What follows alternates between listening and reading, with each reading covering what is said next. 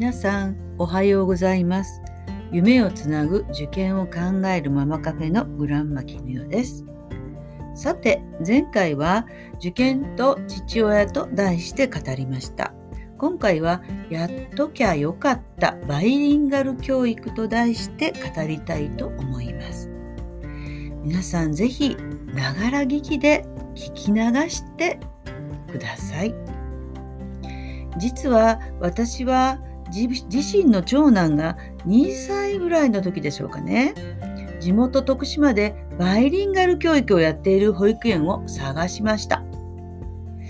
幼稚園は当時一つだけ候補に上がりましたが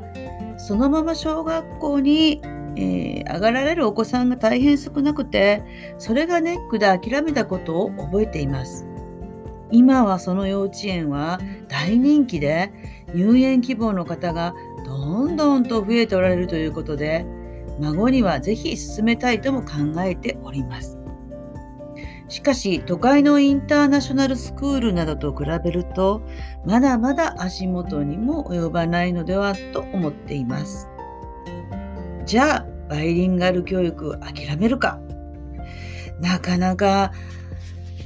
そうはいきませんよね。時代は大きく変わりました。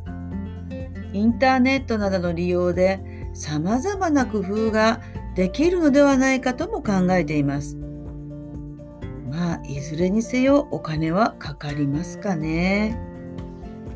私が今になってこのバイリンガル教育を強く望むのは、日本社会が明らかに外国人労働者に支えられ始めているということ、つまりこれからの社会はこれらの人々と地域の中でも共生していかなければならないことが挙げられます。まずは世界共通語の英語を学ぶことがいかに大事であるかということです。日本で就労されている方の中には英語が喋れない人もいますが、まずは英語からだと思います。私は今事情があって教員の現場を離れ外国人の方々とお会いする機会の多い職場で働いております。一応留学経験もありありますし、まあ、とりあえず英語教師ですから日常会話程度ならば困ることはありません。こんな私に職場でよく相談を持ちかけられるのは日本に来て慣れない職場で心や体が不調になって英語の通じる病院や医者にかかりたいんだけれどもという相談です。都会の現状は私はよくわかりませんがここ徳島はそういった病院が皆無に近いのです。医者はいわゆる高学歴のはずです。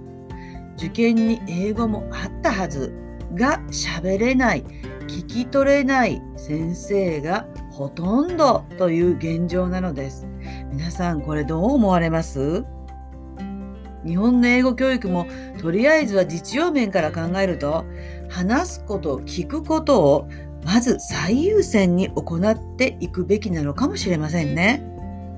私が今うん、例えば30代ならば迷わずバイリンガル教育の保育園を起業するかもしれませんが今は57歳になってしまいました。もうすでに立ち上げておられる方の応援をするぐらいしかできません。しかしこの重要性に少しでも多くのお母さん方に知ってほしいですし国もこの教育には力を入れなければならないと思うんです。